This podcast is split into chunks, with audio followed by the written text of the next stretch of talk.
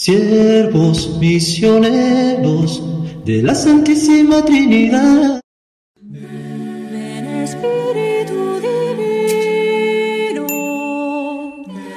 manda un rayo de tu nombre desde el cielo. Este es su servidor el Padre Roberto Mena, siervo misionero de la Santísima Trinidad. Los saludo desde nuestra parroquia de Nuestra Señora de la Victoria en Compton, California.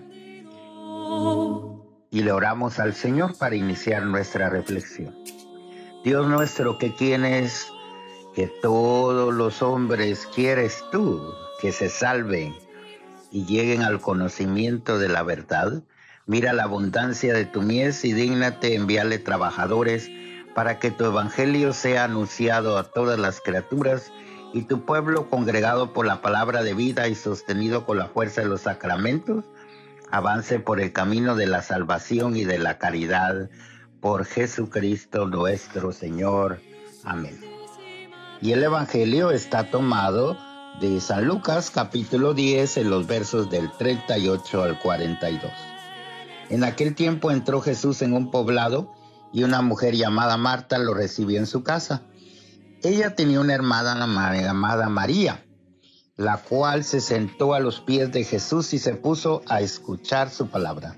Marta, entre tanto, se afanaba en diversos quehaceres hasta que acercándose a Jesús le dijo, Señor, ¿no te has dado cuenta de que mi hermana me ha dejado sola con todo el quehacer? Dile que me ayude.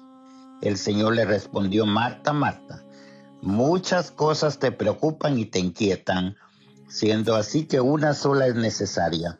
María escogió la mejor parte y nadie se la quitará.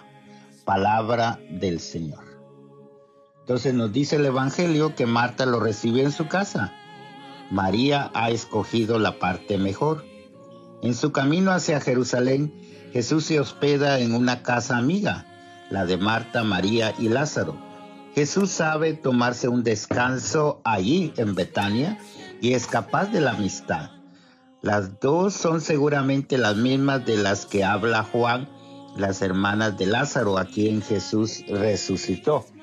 Entonces la breve escena es muy familiar. Marta y María tienen carácter muy diferente. Una buena ama de casa se esmera en atender a las cosas materiales la otra se sienta a los pies de Jesús en actitud de discípula y lo escucha atentamente.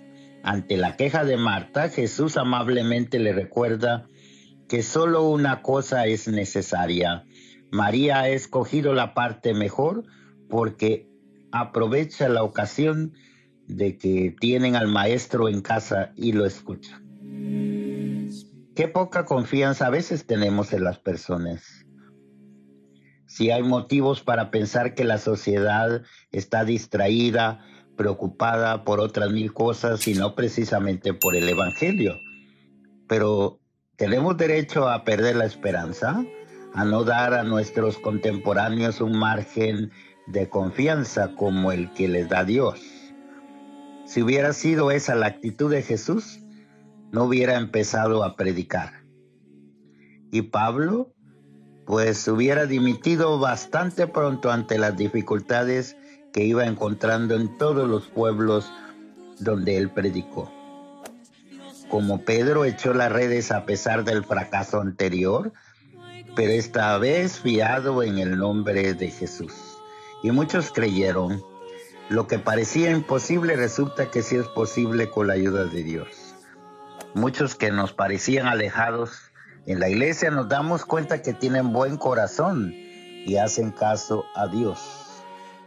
Entonces el protagonista del relato de hoy es ese Dios que ama y perdona con facilidad. En Él puede más el amor que la justicia.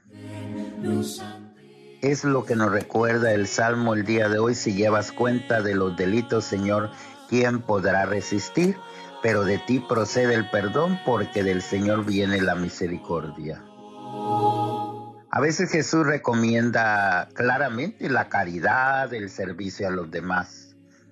Otras destaca la actitud de la fe y de la escucha.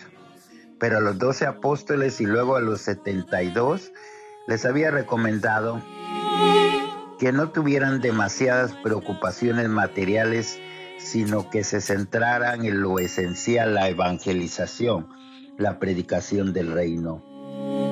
Otras veces nos dice que busquemos el reino de Dios, que todo lo demás se nos dará por añadidura. Entonces, lo cual quiere decir que no pueden ser opuestas las dos actitudes, la de la caridad detallista de Marta y la de la oración y la escucha de María. Se deben combinar, son complementarias. Hemos de ser hospitalarios, pero también discípulos tener tiempo para los demás, pero también para nosotros mismos y para el prójimo. Y al revés, con la oración, pero unida también con la acción y la entrega concreta. Señor Jesús, solo tú tienes palabras de vida eterna. Te pedimos que ilumines nuestra mente y nuestro corazón para que sepamos escuchar tu palabra y entregarla a los demás con amor y nos bendiga el Padre, Hijo, Espíritu Santo. Amén.